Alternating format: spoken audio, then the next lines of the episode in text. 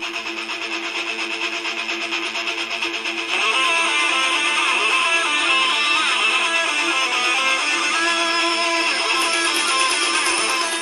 Hola amigos, bienvenidos una vez más a César y el Oscar de la Fortuna Podcast. Para este servidor César Mite es un placer poder iniciar hoy lunes 12 de octubre celebrando el Día de la Raza o Día de Cristóbal Colón y para la gente de Canadá que también nos escucha están celebrando pues el Día de Acción de Gracias, Thanksgiving Day. Y bueno, vamos a iniciar nuestro podcast el día de hoy, bueno, hablando siempre de las noticias que están en boca de todo el mundo y es bueno un episodio más entre la guerra entre Julián Gil y Marjorie de Sousa, que bueno, comenzó a escribirse una nueva luego de que se diera a conocer que supuestamente el actor había perdido por completo la patria potestad de su hijo Matías Gregorio. Por ahora, Marjorie de Sousa está celebrando sus 20 años de trayectoria artística y siempre está siendo cuestionada últimamente por situación tan delicada a la que la actriz solamente responde no existe nada firme, no voy a hablar más sobre el tema.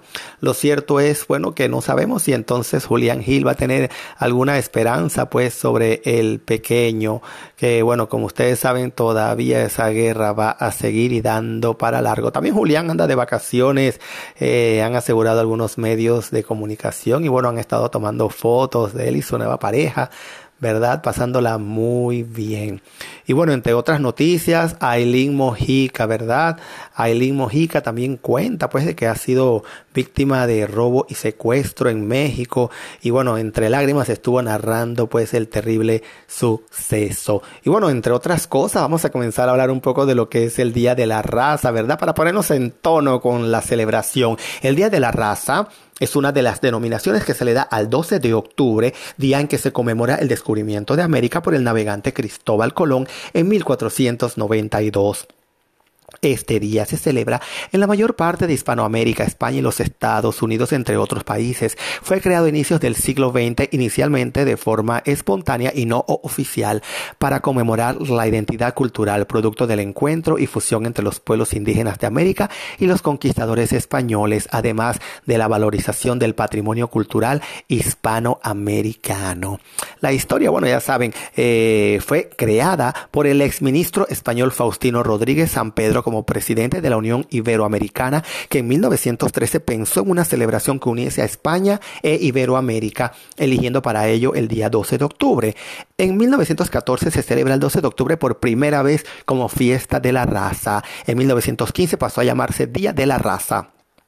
La Unión celebró por primera vez la fiesta de la raza española en 1914 y en 1915 se celebró como Día de la Raza en la Casa Argentina de Málaga y desde 1917 el Ayuntamiento de Madrid asumió la celebración de la fiesta de la raza en la capital de España. Se transforma en fiesta nacional por ley de Alfonso XIII el 15 de junio de 1918. En 1917 Hipólito Irigoyen, presidente de la República Argentina, declaró ese día de fiesta nacional. Aunque el decreto no le da un nombre específico, la prensa y la costumbre impusieron el Día de la Raza.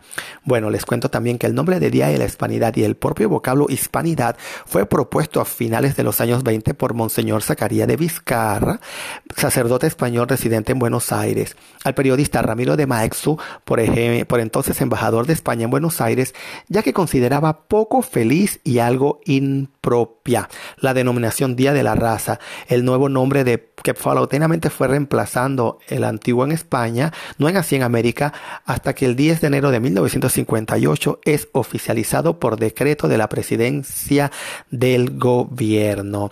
Y bueno amigos, imagínense, hay que siempre hacer un poco de historia. Pero ahora nos vamos a una breve pausa comercial con nuestro auspiciante Anchor y de regreso vamos a hablar un poco de Cristóbal Colón aquí en César y el Oscar de la Fortuna podcast, así que no se vaya.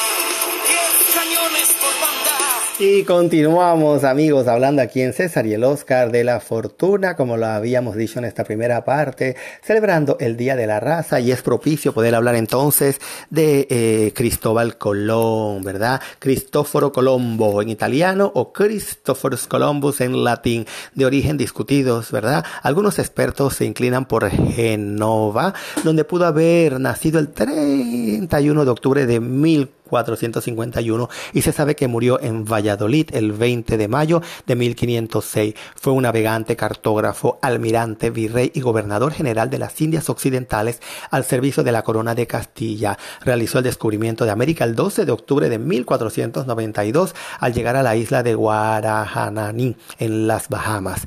Efecto cuatro eh, efectuó cuatro viajes a las Indias, denominación del continente americano, hasta la publicación del planífero de Martín Valsemuller en 1507. Y aunque posiblemente no fue el primer explorador europeo eh, de América, se le considera el descubridor del nuevo continente por eso llamado el Nuevo Mundo para Europa, al ser el primero que trazó una ruta de ida y vuelta a través del Océano Atlántico y dio a conocer la noticia. Este hecho impulsó decisivamente la expansión mundial de la civilización europea, así como la conquista y colonización por varias de las potencias del continente americano. Su antropónimo es un icono mundial que inspiró diversas denominaciones como la de un país Colombia y dos regiones de Norteamérica, la Columbia Británica en Canadá y el Distrito de Columbia en Estados Unidos. Bueno amigos, y vamos a continuar hablando porque también tiene, bueno, un perfil eh, histórico bastante interesante. Pero les voy a decir algo también. Em, dentro de los orígenes, pues, de, de, de Cristóbal Colón, ¿verdad?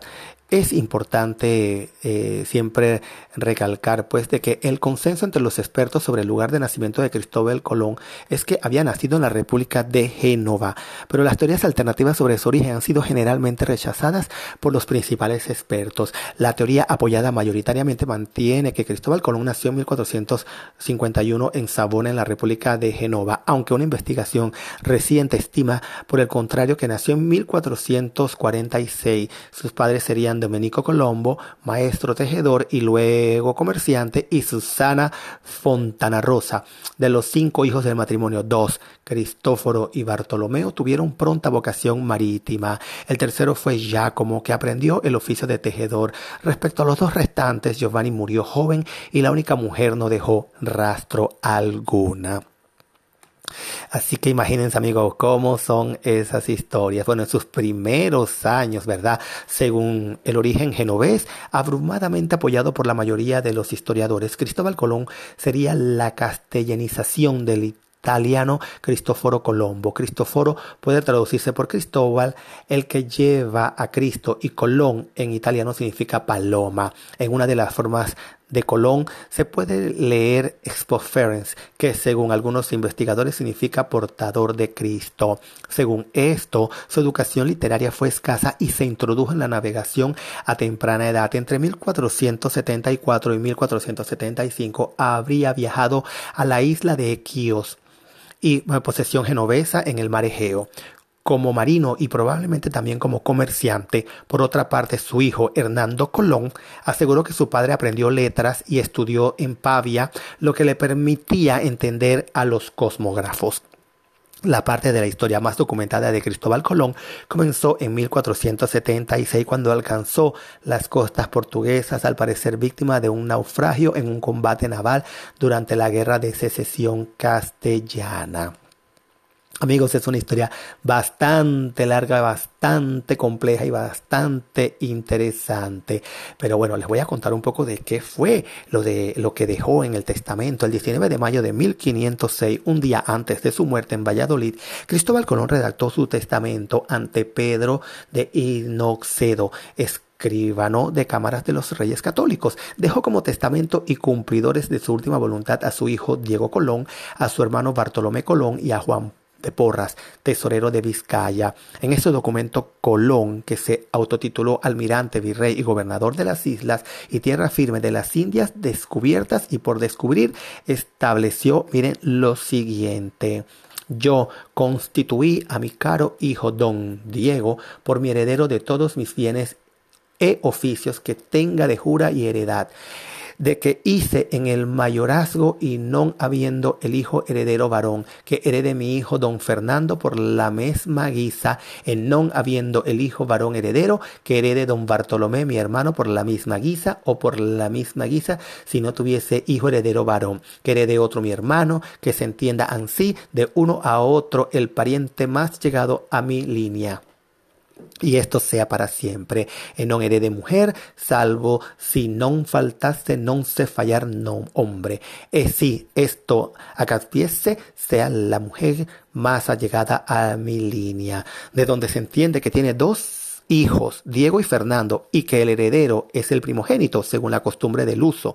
Ah, manifiesto asimismo que doña Beatriz es la madre de Fernando, la que atestigua que nunca se casaron. En el testamento, Colón se queja de la pequeña cantidad, un cuento millón de mm, no es que los reyes católicos habían puesto en 1492 para la empresa del descubrimiento, debiendo él mismo contribuir con capital para el viaje. No obstante, es falso el mito inventado por su hijo Hernando y propagado por Bartolomé de las Casas de que Colón muriese pobre.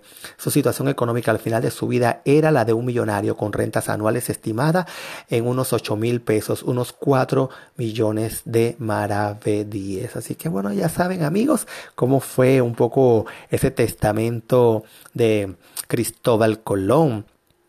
Así que amigos, eh, mañana vamos a tratar de cubrir un poquito más de lo que fue el fallecimiento, el entierro y posteriores traslados. Pero no se mueva mañana porque vamos a continuar con más aquí en César y el Oscar de la Fortuna Podcast. Recordándole que llegamos a ustedes por una fina cortesía de los amigos de Better Business Lenders con opciones de financiamiento a la hora de comprar o remodelar una propiedad, ¿verdad? Con solo llamar al 888-348-1778. ¿Lo anotó? 888-348 1778, la invitación para que mañana vuelva y se conecte con nosotros aquí en César y el Oscar de la Fortuna Podcast.